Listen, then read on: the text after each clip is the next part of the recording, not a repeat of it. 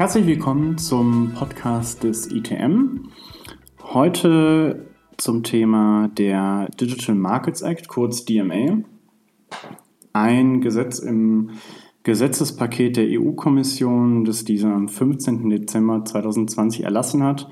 Wir möchten sowohl über den DMA als auch das andere Gesetz, ähm, den Digital Services Act, den DSA, sprechen. In dieser Woche aber erstmal der DMA. Zu Gast habe ich heute Steffen Uppus. Ich möchte mit dir äh, über dieses Gesetz ein bisschen sprechen. Meine erste Frage wäre, ähm, welches Problem besteht denn überhaupt, ähm, dass es dieses Gesetzes jetzt bedürfte? Was möchte die äh, EU-Kommission damit erzielen?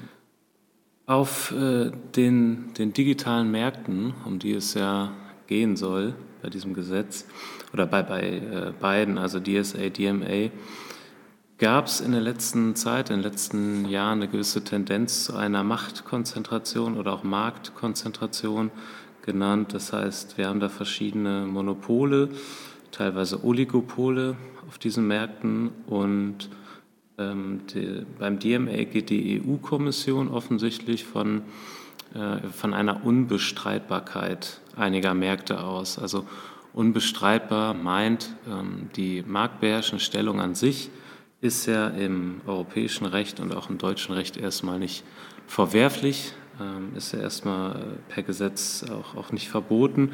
Schwierig wird es da immer, wenn äh, diese marktbeherrschende Stellung missbraucht wird. Und jetzt sagt die EU-Kommission, schwierig wird es auch, wenn diese marktbeherrschende Stellung nicht mehr bestreitbar ist, wenn die anderen Anbieter, die anderen Wettbewerber also nicht mehr wirklich in wirksamen Wettbewerb reinkommen können. Und dieses Wort Bestreitbarkeit bzw. Unbestreitbarkeit, das kommt auch in den Erwägungsgründen in zahlreichen Stellen vor.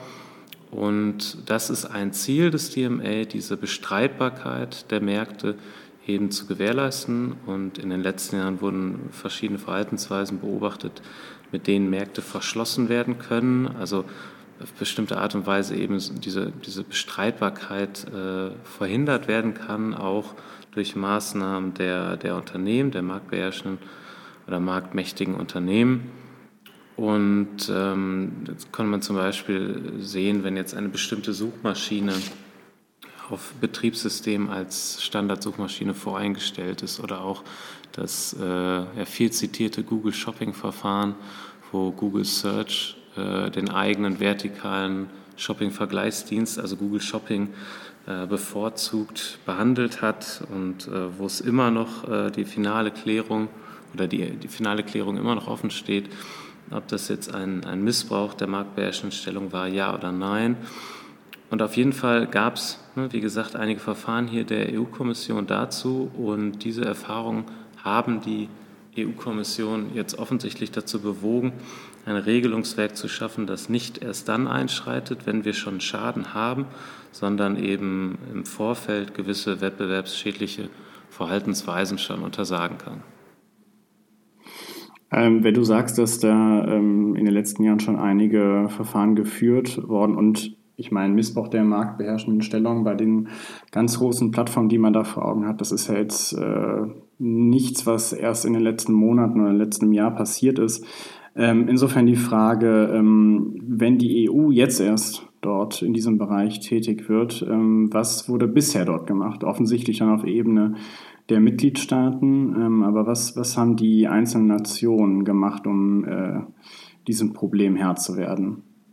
Ja, also mittlerweile ist es tatsächlich so, ähm, ob man sich die Mitgliedstaaten der EU anguckt, vor allem Deutschland, da haben wir jetzt seit äh, Anfang dieses Jahres äh, mit der 10. GWB-Novelle einige Änderungen bekommen, unter anderem auch den Paragraph 19a GWB, kommen wir vielleicht später nochmal kurz darauf zu sprechen, der einen ähnlichen Ex-ante-Ansatz hat, wie er jetzt auch für ein DMA äh, offensichtlich geplant ist. Ähm, wir haben in Frankreich äh, haben wir Diskussionen. Wir haben jetzt, wenn man ein bisschen über die EU hinausgeht, in Großbritannien äh, seit Jahren angeregte Diskussionen dazu. In Australien, Indien, den USA sowieso. Äh, und was jetzt gerade eigentlich äh, interessant ist, dass es so scheint, als wenn sich die, die äh, meisten im Grunde einig sind darin, dass was getan werden muss. Ähm, dass also es lange Zeit ähm, wurde auch versucht, das ökonomisch irgendwie fassen zu können, inwiefern diese äh, Märkte denn wirklich nicht mehr bestreitbar sind. Ähm, also wirklich diese Frage, wie mächtig sind Google, Facebook, Amazon denn jetzt wirklich? Müssen wir wirklich etwas tun? Oder, ähm, oder kommen nicht in den nächsten paar Jahren dann doch wieder neue Plattformen ähm, auf? Und mittlerweile scheint man sich relativ einig zu sein, nein, ähm, wir können nicht allein weiter, weiter äh, mit den bisherigen kartellrechtlichen Regelungen fortfahren und darauf warten, dass, dass irgendwelche kleinen Wettbewerber um die Ecke kommen und ähm, sag ich mal, die, die etablierten Anbieter verdrängen, sondern wir müssen im Regelungs, äh, in, in den Regelungen auch ein bisschen was ändern. Und äh, beispielsweise ist es ja in Deutschland jetzt schon, äh, ich ja gerade angesprochen, der Fall gewesen. Und ähm, deswegen ist es auch, glaube ich, gar nicht so, dass jetzt die Mitgliedstaaten auf das reagieren müssen, äh, was auf EU-Ebene passiert, sondern ähm, es geht eigentlich ganz gut Hand in Hand. Ähm, also auch die Mitgliedstaaten sind schon dabei, auf dieses Problem, wenn man es denn als, als solches identifiziert hat und als solches bezeichnen möchte, auf dieses Problem zu reagieren. Und ähm, genau, ich denke, dass da auch das, das Ansinnen des DMA ist, EU-weit äh, einheitliche, eine einheitliche Regelung zu schaffen. Und so steht es bislang auch in Artikel 1 Absatz 5. Da ist nämlich vorgesehen äh, im, im jetzigen Entwurfsstadium, dass es den Mitgliedstaaten nicht möglich sein soll, hinsichtlich der Bestreitbarkeit der Märkte, das hatte ich ja gerade gesagt, das ist ein wichtiges äh, Schutzziel vom DMA, eben hinsichtlich dieser Bestreitbarkeit für Gatekeeper weiterführende Pflichten zu normieren, damit es da nicht wieder zu abweichenden Regelungen in den einzelnen Mitgliedstaaten später kommt. Okay, also wenn die Mitgliedstaaten dann erstmal außen vor sind, dann stellt sich die Frage, was versucht der DMA da anders zu machen als das Kartellrecht der Mitgliedstaaten bisher ähm, getan hat? Also wa, wa, was ist der äh, große Game Changer durch den DMA? Was sind die neuen Werkzeuge, die ähm, dieses Gesetz jetzt zur Verfügung stellt? Ja, ich hatte ja gerade schon angesprochen, es gab jetzt in der Vergangenheit verschiedene Verfahren der EU-Kommission, es gab äh, verschiedene Verhaltensweisen, die auch so in der wissenschaftlichen Literatur als wettbewerbsschädlich äh, erachtet wurden, beziehungsweise wo zumindest auch, auch Einigkeit äh, herrschte dahingehend, dass man sagt, das müssen wir mal näher untersuchen, äh, inwiefern das dem, dem Wettbewerb auf den digitalen Märkten schaden könnte oder nicht. Und man kann das jetzt, was beim DMA neu ist, ähm, vielleicht so in, in drei Teile ähm, untergliedern. Es gibt einmal die Verpflichtung aus Artikel 5 und 6. Dann gibt es ein bisschen was zum, zum Thema Übernahmen, Zusammenschlüsse. Und dann gibt es Marktuntersuchungen. Ich fange vielleicht mal mit den Verpflichtungen an aus Artikel 5 und 6. Ähm, da sind verschiedenste Verhaltensweisen normiert, die, den, die einem Unternehmen, wenn es denn als Gatekeeper eingeordnet wurde, im Vorfeld verboten sind, beziehungsweise es, ist, es sind teilweise auch Gebote formuliert, an die man sich dann eben zu halten hat. Und äh, die Verhaltenspflichten oder Verpflichtungen aus Artikel 5, die sollen ohne weiteres gelten. Die aus Artikel 6, die sollen von der EU-Kommission noch spezifiziert werden können. Deswegen heißt es dann auch in Bezug auf äh, Artikel 5 Blacklist und in Bezug auf Artikel 6 Greylist, äh, weil da eben noch ein paar Dinge geschärft werden können kommt aus meiner Sicht im, im, Wortlaut noch nicht so richtig rüber, denn das Einzige, was da bei Artikel 6 darauf hindeutet, ist eigentlich so äh, der Titel, der lässt es so ein bisschen anklingen, dass da ein Unterschied zu Artikel 5 vorliegt. Aber okay, vielleicht äh, wird sich das ja auch, äh, wird das ja auch noch ein bisschen nachgeschärft im, im weiteren Gesetzgebungsprozess.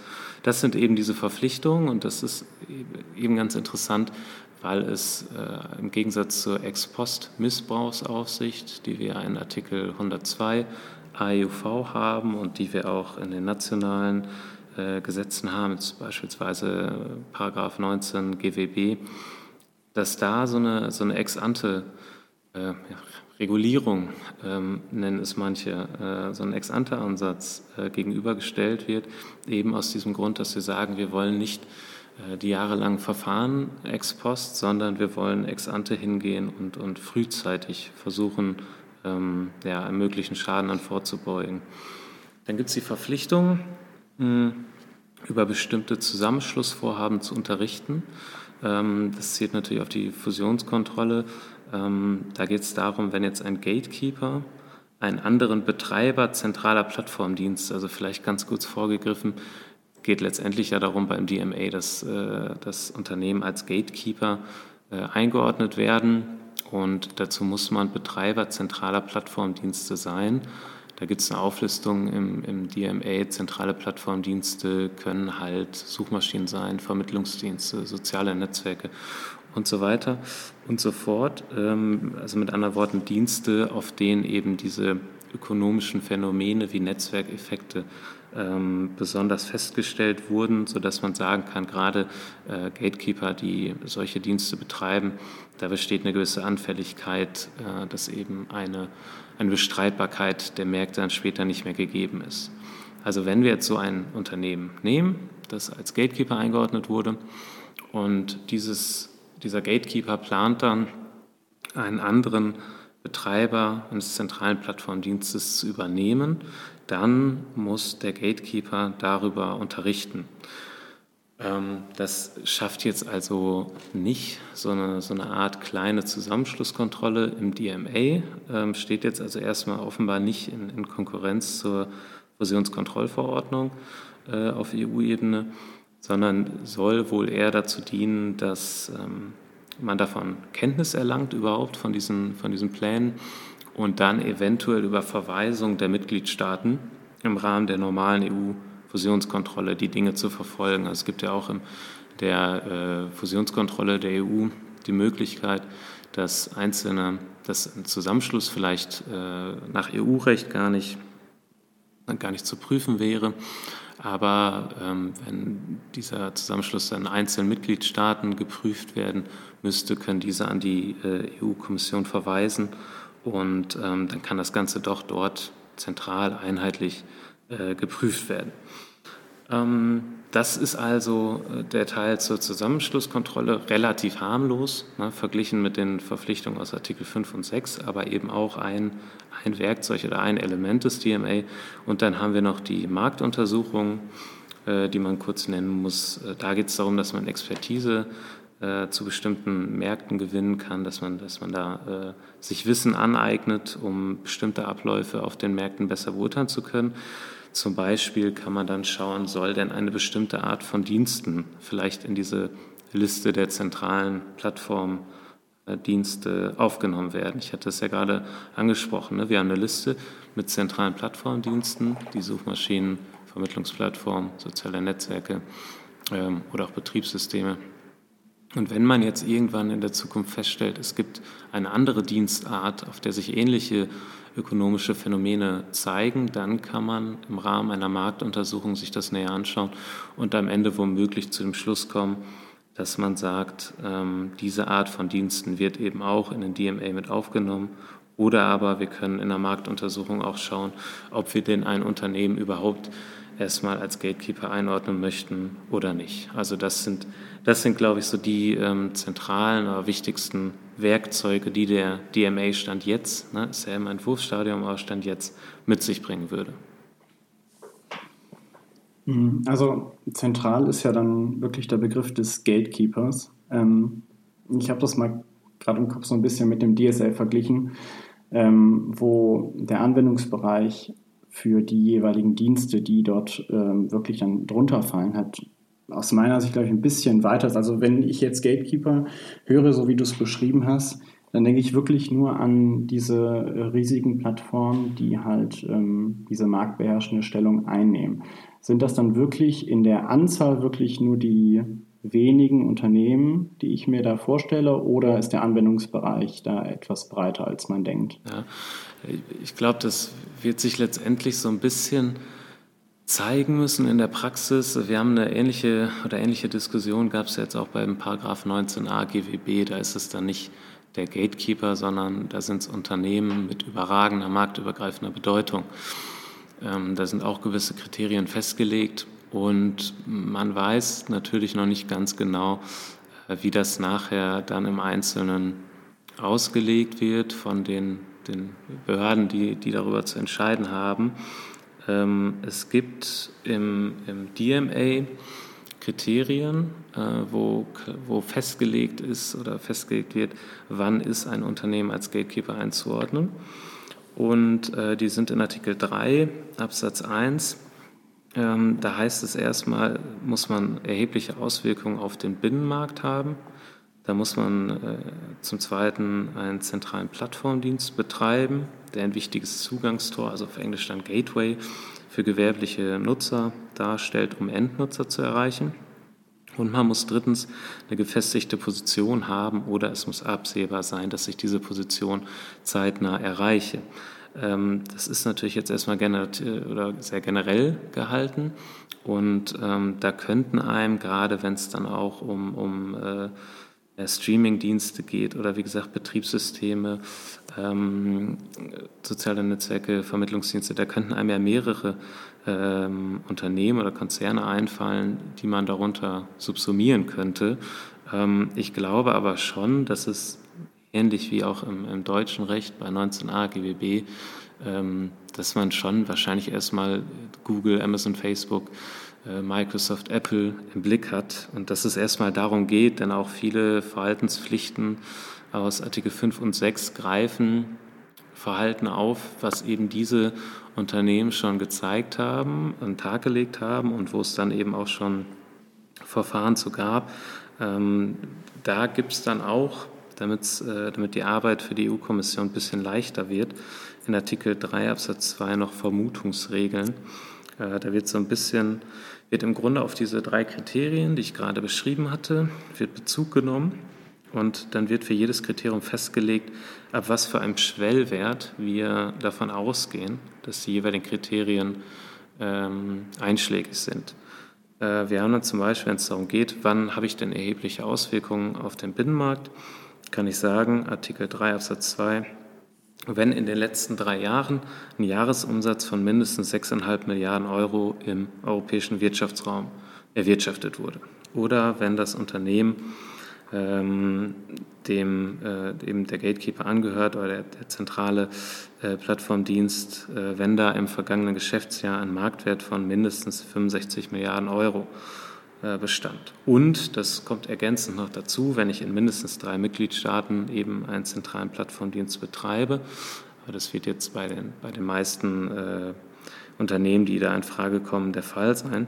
Also das ist so ein Schwellenwert, da kann man sich dann orientieren, da kann man ja auch einfach mal äh, bisschen googeln nebenbei und schauen, wer da so in Frage kommt, äh, wer, wer diese Werte erreichen könnte.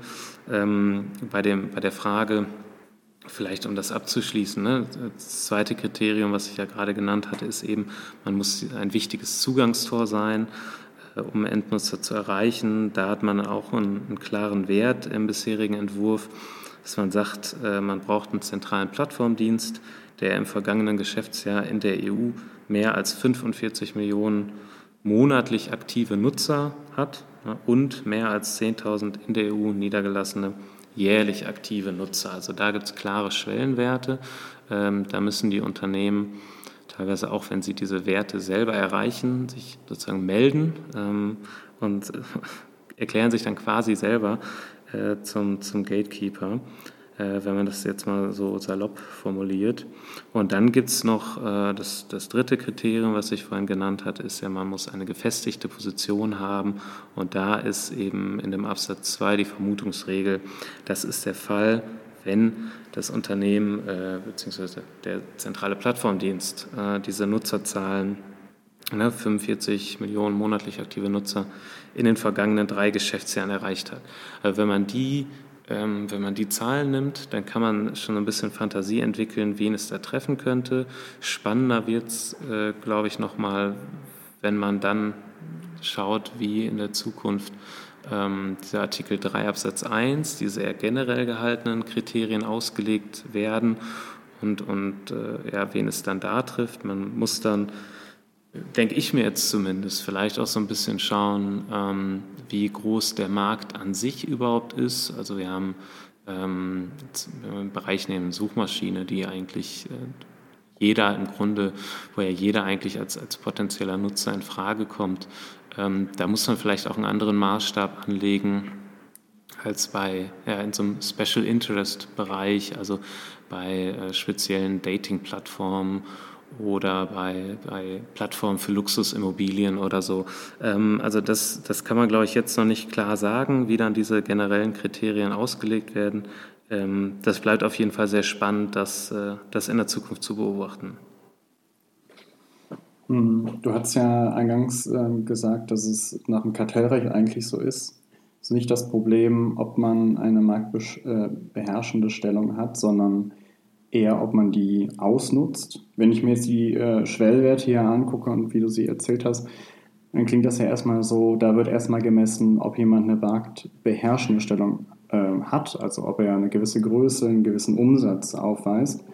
Ähm, das unterscheidet sich ja schon in gewisser Weise davon, ob ich jetzt wirklich sage, dass das wird ausgenutzt. Ähm, in, insofern die Frage, ähm, würdest du sagen, dass dieser Anknüpfungspunkt hier mit den Schwellenwerten ähm, sinnvoll gewählt ist oder ähm, siehst du da etwas äh, äh Änderungsbedarf oder Verbesserungspotenzial noch? Hm. Also grundsätzlich äh, glaube ich, und das ist ja eben dieser, dieser interessante Punkt dabei, dass ähm, jetzt wirklich so ein kleiner Wandel stattfindet, ähm, weg vielleicht von, von diesem more economic approach, den es im Kartellrecht gibt der, der Einzug erhalten hatte und, und der mitunter immer noch verfolgt wird. Und ein bisschen hin wirklich zu der Annahme, ähm, so verstehe ich den, den DMA jetzt erstmal zu der Annahme, ab einer gewissen Größe ähm, haben gerade Unternehmen in dieser Gatekeeper-Position, also die wirklich darüber bestimmen, äh, nehmen wir jetzt mal Amazon, die wirklich darüber bestimmen, welche, welche Produkte werden denn noch wahrgenommen welche Produktanbieter werden noch wahrgenommen. Äh, ab einer bestimmten Größe haben die eine solche Bedeutung ähm, für die Zugangsvermittlung, dass wir grundsätzlich erstmal davon ausgehen, dass bestimmte Verhaltensweisen sich äh, schädlich auf den Wettbewerb auswirken und dass bestimmte Verhaltensweisen dazu führen können, dass wir eben eine Unbestreitbarkeit auf dem, oder dass, dass ein Markt äh, in einer Unbestreitbarkeit der, der ähm, Stellung äh, endet. Und deswegen wird, glaube ich, dieser Ansatz gewählt. Ähm, da, und, und deswegen führt es dazu, dass wir da jetzt erstmal kein, keine Prüfung vornehmen, ob dann da letztendlich auch das Ganze missbräuchlich erfolgt. Was man eventuell noch, noch bedenken könnte oder sich überlegen sollte für den weiteren Gesetzgebungsprozess ist, ähm, dass ich glaube, die Gatekeeper-Stellung an sich, ja, das ist ein wichtiger Hebel, äh, um, um gegen diese Unternehmen, ja, das heißt, gegen diese Unternehmen vorzugehen, um, äh, um einfach zu schauen, dass wir weiterhin wirksamen Wettbewerb haben. Ne? Es ist ja, geht ja in erster Linie gar nicht darum, Unternehmen zu bestrafen, ähm, sondern ganz im Gegenteil einfach darum, ähm, wirklich Märkte offen zu halten. Und wenn man diese Konglomeratenstrukturen, die diese Unternehmen haben, wenn man die noch, noch treffender berücksichtigen möchte, dann könnte man sich überlegen, ähm, ob man nicht ja, ein bisschen diesen, diesen Begriff des Ökosystems, digitalen Ökosystems mit reinbringt. Der steht zwar in den ein oder anderen Erwägungsgründen drin, ähm, ich erlebe das jetzt aber beim, beim Paragraph 19a GWB ein bisschen stärker, da hatte ähm, Herr Mund auch, jetzt das erste Verfahren wurde eröffnet gegen Facebook, äh, hatte in der Pressemitteilung auch explizit das digitale Ökosystem genannt. Ähm, was, da, ähm, was da eben interessant ist und, und was sozusagen ähm, jetzt äh, Bedarf schafft, da, äh, da aktiv zu werden, weil man in dem Rahmen dieses digitalen Ökosystems, also wenn wir jetzt Amazon, Facebook oder Google nehmen, dass da wirklich diensteübergreifend versucht wird, Nutzer relativ lang im Ökosystem zu halten. Ähm, zum einen sind sie dann nicht äh, bei einem konkurrierenden äh, Unternehmen oder Dienst unterwegs. Zum zweiten kann ich dadurch natürlich auch sehr viele Daten erfassen und das dienstübergreifend, die ich wiederum als Innovationsrohstoff oder als, als Innovationsfaktor äh, nutzen kann, um meine Dienste zu optimieren, um eventuell auch neue Dienste zu schaffen und auch auf neue Märkte ähm, zu treten. Ja.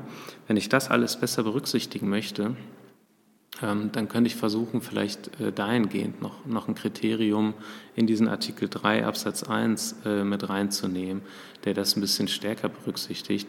Die, ähm, der Verbraucherzentrale Bundesverband, ähm, der hatte zum Beispiel vorgeschlagen, dass man bei der Nutzerzahl, äh, das ist jetzt der Schwellenwert dann aus Artikel 3 Absatz 2, na, wir erinnern uns, die 45 Millionen monatlich aktiven Nutzer, dass man da vielleicht nicht auf einen einzelnen zentralen Plattformdienst abstellt, sondern auf den Gatekeeper an sich und all die zentralen Plattformdienste, die, die sozusagen unter seinen Fittichen sind. Und ähm, wenn man das, das digitale Ökosystem oder diesen Faktor noch stärker in DMA aufnehmen möchte, dann ist das aus meiner Sicht eine, eine ganz gute Art und Weise, das zu tun. Ähm, mein digitales Ökosystem, da das ein Unternehmen einfach mehrere Dienste hat und ich benutze die halt und die gehören einem Unternehmen an? Oder meint das sowas wie bei Apple, dass ähm, wenn ich ein Produkt von Apple habe, dann versucht Apple die so auszurichten, dass die möglichst nur mit anderen Apple-Geräten äh, kompatibel sind, sodass ich mir äh, mich nochmal gegen das Android-Handy und wieder gegen, äh, für das iPhone entscheide? Mhm. Ähm, ob man das jetzt so, so trennscharf beurteilen kann, weiß ich gar nicht. Ich würde sagen, ähm, das, das erste ist schon mal ein digitales Ökosystem, äh, kann eins werden. Also ich habe ein Unternehmen, das verschiedenste Dienste ähm, anbietet, ob das jetzt bei Google, äh, Google Search ist, die ganzen äh, weiteren, ähm, sag mal, vertikalen Suchdienste, Google Maps, Google News, Google Jobs, Gmail mit dabei, mhm. Google Android, YouTube.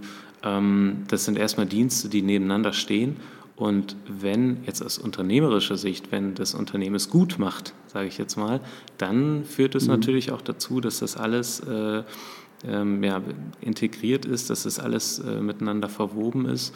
Und äh, das kann man dann natürlich auch. Und da ist dann am Ende die Frage, ist das kartellrechtlich in Ordnung? Ähm, und was für eine wettbewerbsschädliche Wirkung geht davon aus?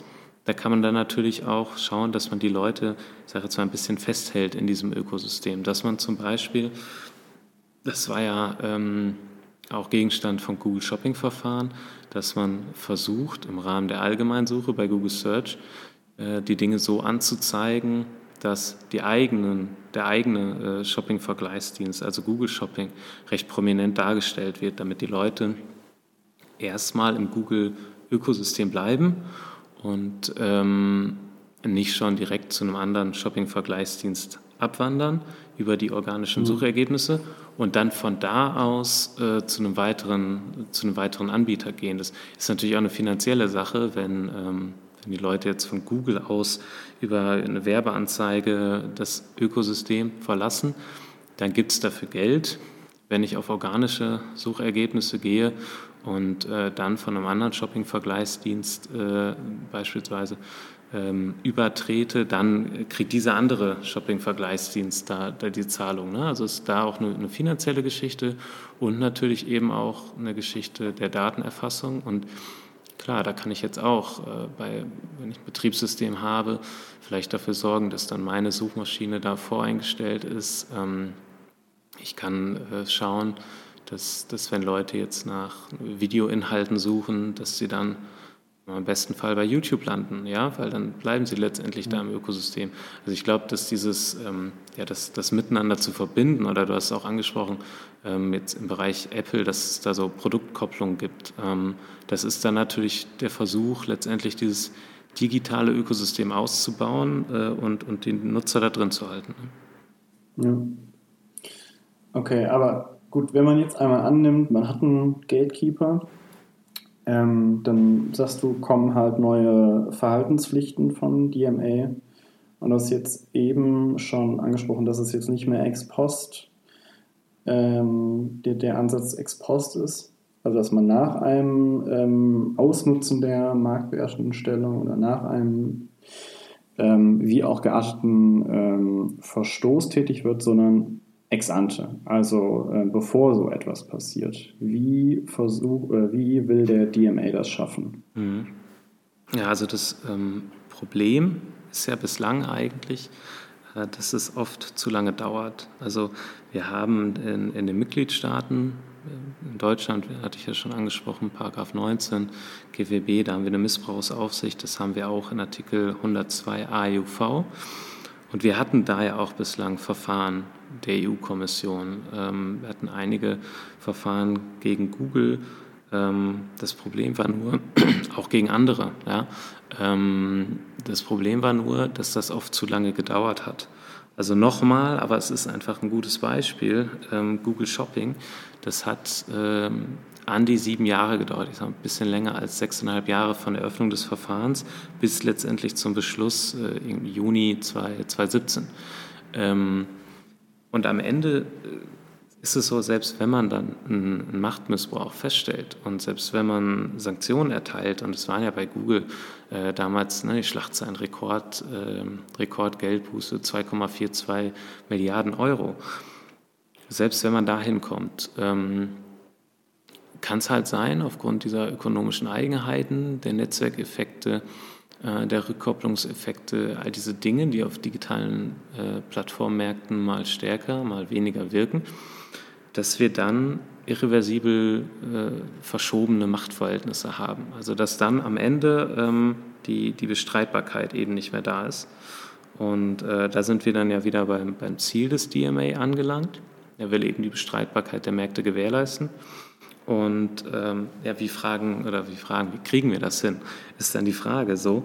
Und ähm, da ist die Antwort des DMA halt, indem wir von vornherein Dinge klar normieren, die sich an die Unternehmen, die eben als Gatekeeper eingeordnet wurden, richten. Und das sind eben diese Verpflichtungen aus Artikel 5 und 6, die mit äh, Benennung zum, zum Gatekeeper gelten. Und ähm, genau, diese, diese Pflichten müssen dann eben äh, ab diesem Zeitpunkt erfüllt werden, beziehungsweise mhm. die Verbote, die normiert sind, äh, müssen beachtet werden.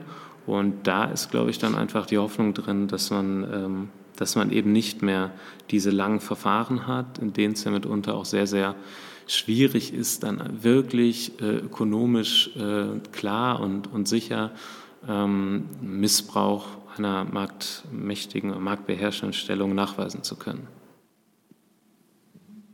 Und ähm, wenn du diese zwei Systeme jetzt vergleichst, ähm, einerseits ex ante, andererseits ex post, ähm, also ex ante hört sich jetzt äh, aus meiner Sicht irgendwie schlauer an, dass man dem Problem halt vorgreift. Aber ähm, aus deiner Perspektive ist es ähm, wirklich so, dass man ex ante dann auch ähm, da bessere Ansatzmöglichkeiten haben. Mit anderen Worten, was sind diese konkreten äh, Pflichten, die denen dann auferlegt werden, damit man eine äh, Situation, in der ein solches Unternehmen einen ähm, den, die marktbeherrschende Stellung ausnutzen könnte, überhaupt äh, schon verhindern kann. Mhm.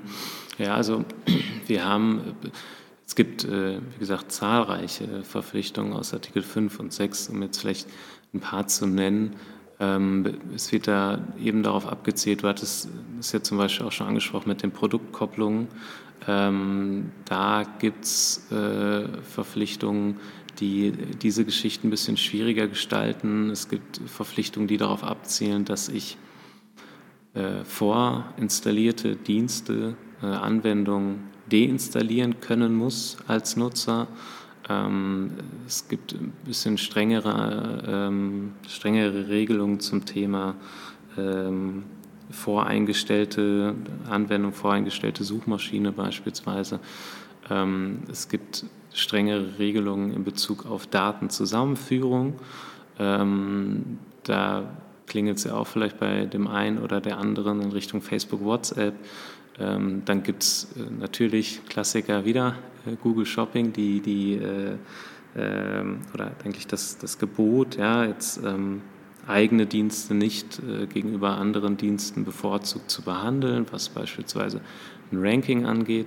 Ähm, Letztendlich ist natürlich da auch wieder die Frage, was heißt bevorzugt behandeln? Also der Begriff der Selbstbevorzugung ist, ähm, ist ja nicht so, dass es jetzt abschließend geklärt wäre und dass man klar definieren kann, ähm, wann haben wir da einen Fall oder nicht, sondern das ist ja auch noch sehr umstritten, weil da ja auch äh, natürlich dann berechtigte Interessen des Unternehmens zu berücksichtigen sind, weil gewisse äh, Effizienzvorträge äh, da, da entgegengebracht werden.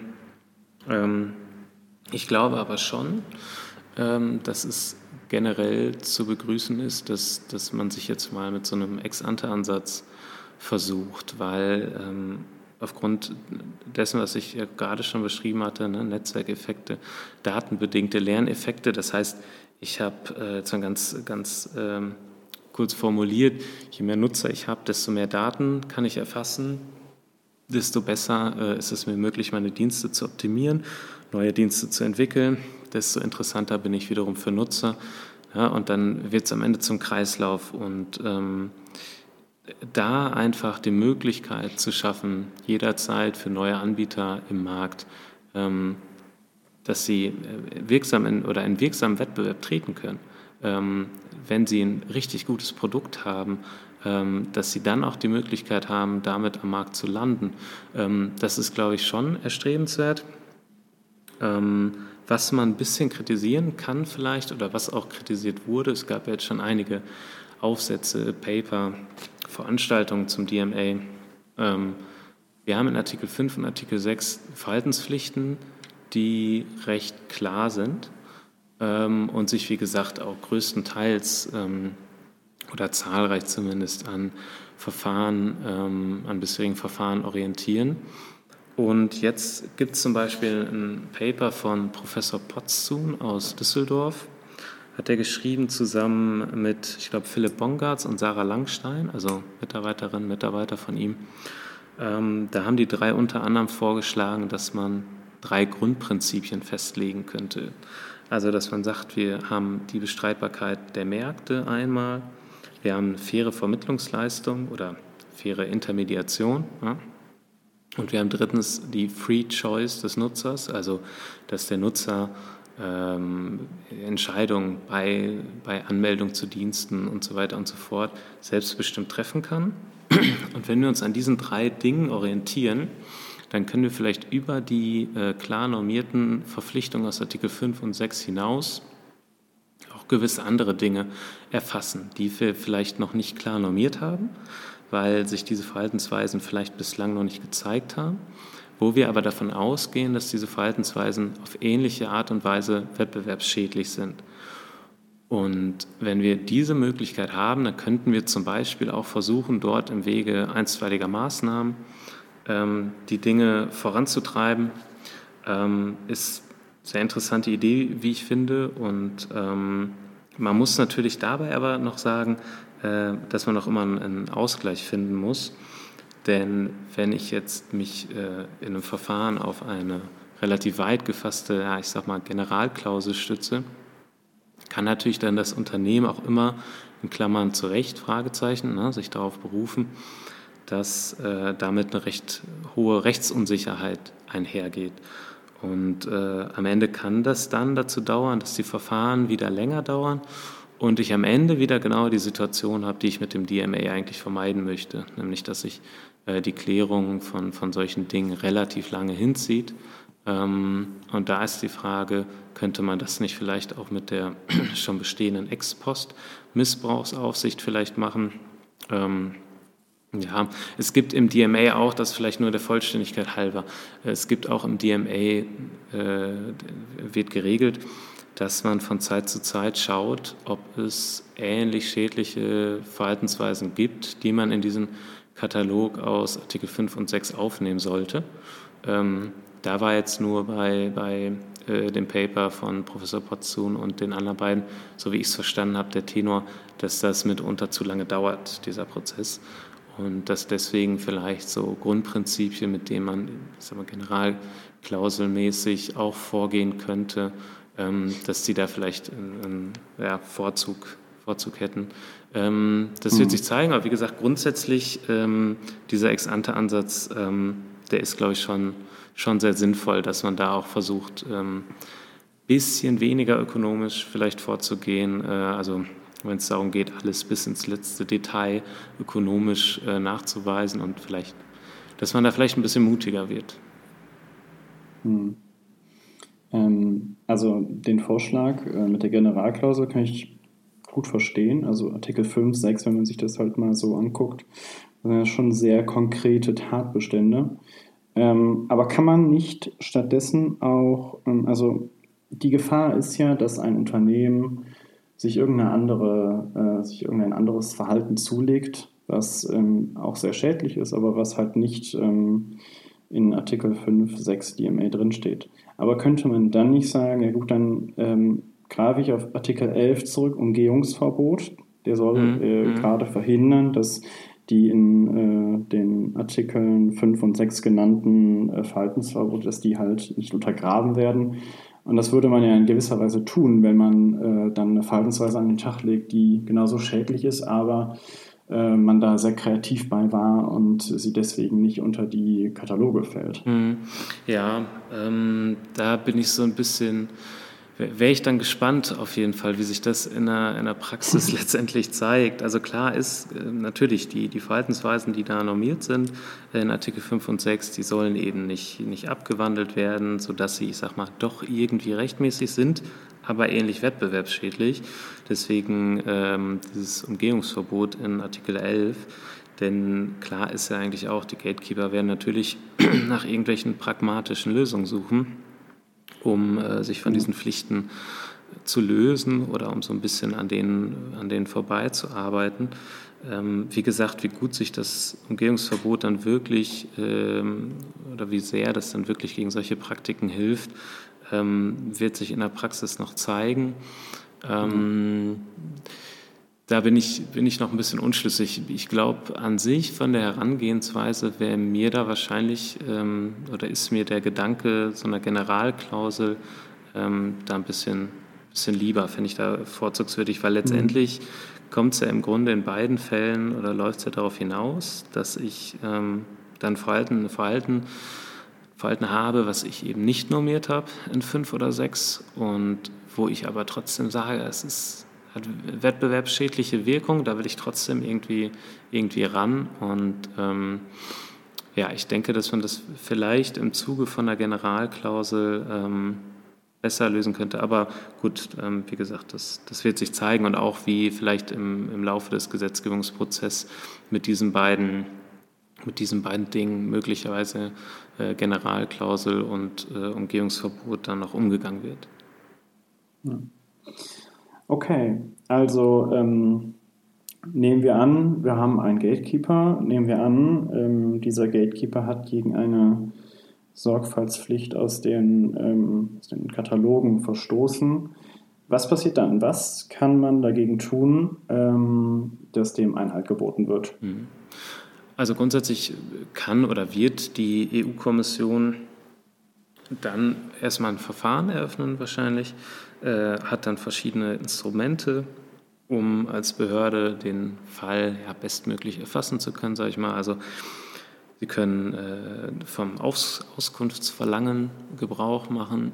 Sie haben die Möglichkeit, äh, Befragungen durchzuführen. Sie haben auch die Möglichkeit, vor Ort Untersuchungen äh, durchzuführen.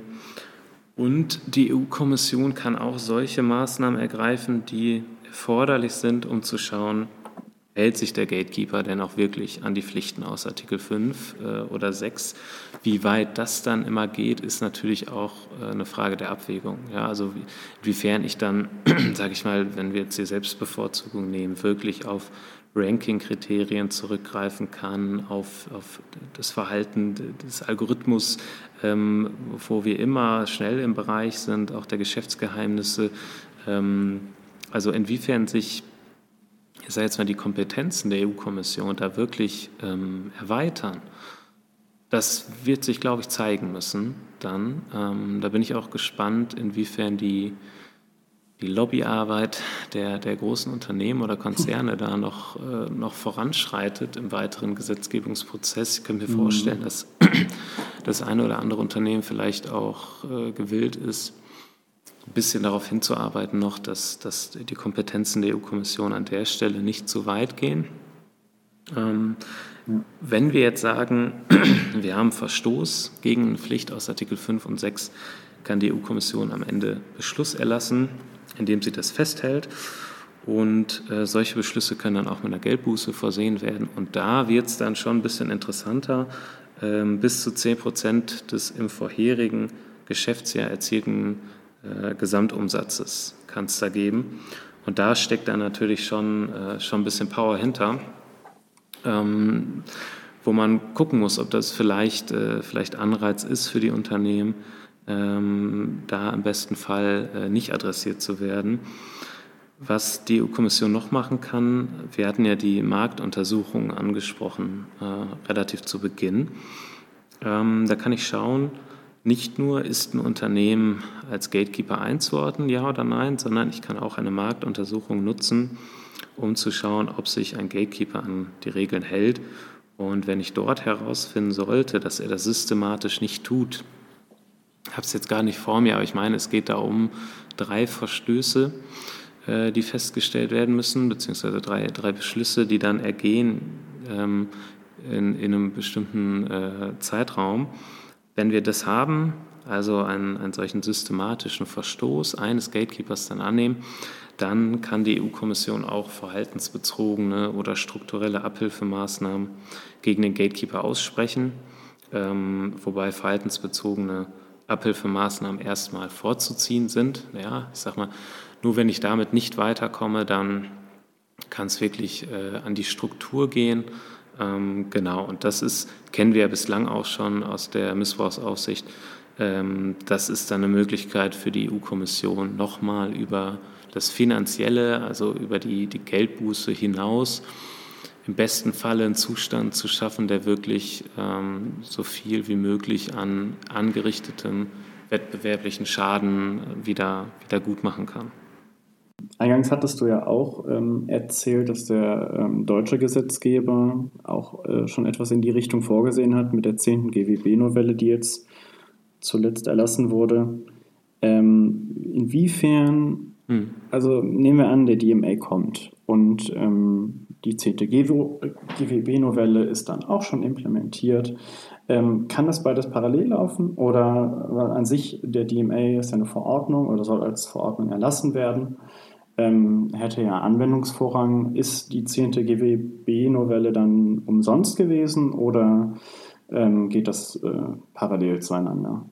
Mhm, es ist äh, ein sehr umstrittener, zumindest äh, in, den, in den Aufsätzen, Papern, die ich jetzt bislang dazu gelesen habe, es ist sehr umstritten, ähm, diese, diese Frage oder die Beantwortung dieser Frage. Also ich hatte eingangs schon gesagt, dass in Artikel 1 Absatz 5 oder vielleicht andersrum erstmal Artikel 1 Absatz 6 sagt, dass Wettbewerbsrecht der EU, also Artikel 1, Artikel 101, 102, die, die Ex-Post-Missbrauchsaufsicht, die läuft erstmal ganz normal weiter.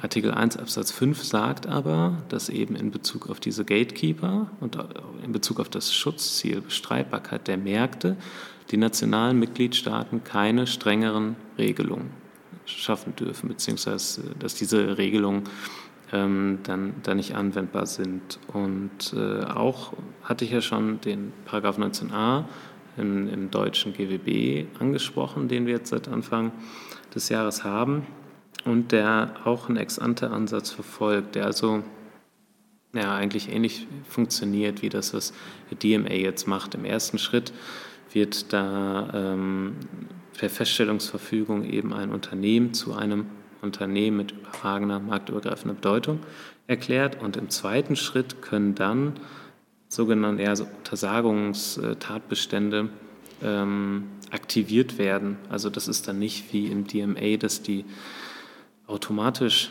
gelten, gerade bei dieser Blacklist nach Artikel 5, sondern das ist dann so, dass da verschiedene Verhaltensweisen gibt. Das ist auch teilweise ähnlich wie im DMA also die Bevorzugung eigener äh, Dienste beispielsweise. Und diese Untersagungstatbestände kann dann äh, eben das Bundeskartellamt aktivieren. Und dann hat sich äh, das Unternehmen mit überragender marktübergreifender Bedeutung daran zu halten. Und jetzt ist die Frage, wie man damit umgeht, beziehungsweise was das eben mit Blick auf den DMA bedeutet. Ähm, einige haben sich da so geäußert, dass sie gesagt haben, dieser Paragraph 19a, der ist regulierungsähnlich, ähm, der ist genau das, was in Artikel 1 Absatz 5 angesprochen werden soll. Ergebnis, insofern der strenger ist als das, was im DMA steht, wäre 19a dann nicht anwendbar. Andere sagen, 19a ist eine reine kartellrechtliche, wettbewerbsrechtliche Norm.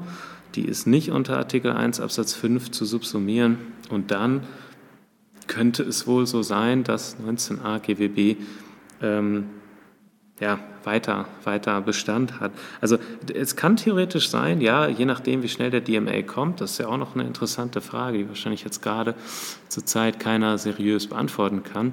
Ähm, es könnte sein, dass letztendlich äh, das, das Leben des 19a GWB äh, relativ, relativ kurz ist.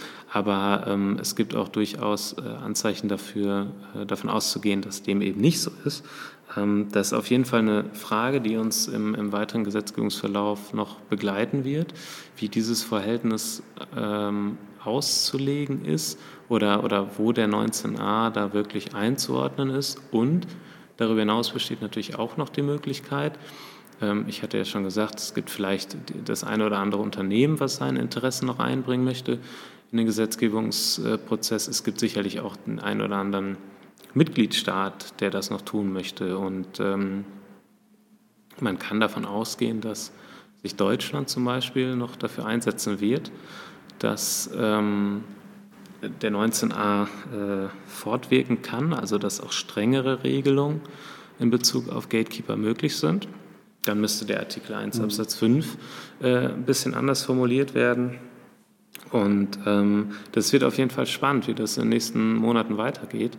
Äh, ganz kurz vielleicht noch, um sozusagen deine zweite Frage zu beantworten, äh, war die GWB-Novelle dann umsonst oder nicht? Ähm, das war es mhm. auf jeden Fall nicht. Denn äh, damit wurden ja auch viele andere Dinge reformiert, die jetzt teilweise auch mit den mit digitalen Märkten gar nicht so viel zu tun haben, auch wenn es äh, als GWB Digitalisierungsgesetz äh, okay. überschrieben war. Es ging ja, ich will jetzt nicht sagen, es ging ja grundsätzlich, sondern Anlass war ja erstmal die, die ECN Plus Richtlinie, die umgesetzt werden musste. Ich glaube jetzt bis Anfang des Jahres auch. Und da, das hat äh, Deutschland dann ja kurz vor Toreschluss noch, noch äh, rechtzeitig geschafft. Ähm, das heißt, da wurden noch einige andere Dinge im GWB erneuert. Ähm, natürlich hat es auch einen, ich sag mal, äh, klaren digitalen Einschlag gehabt jetzt.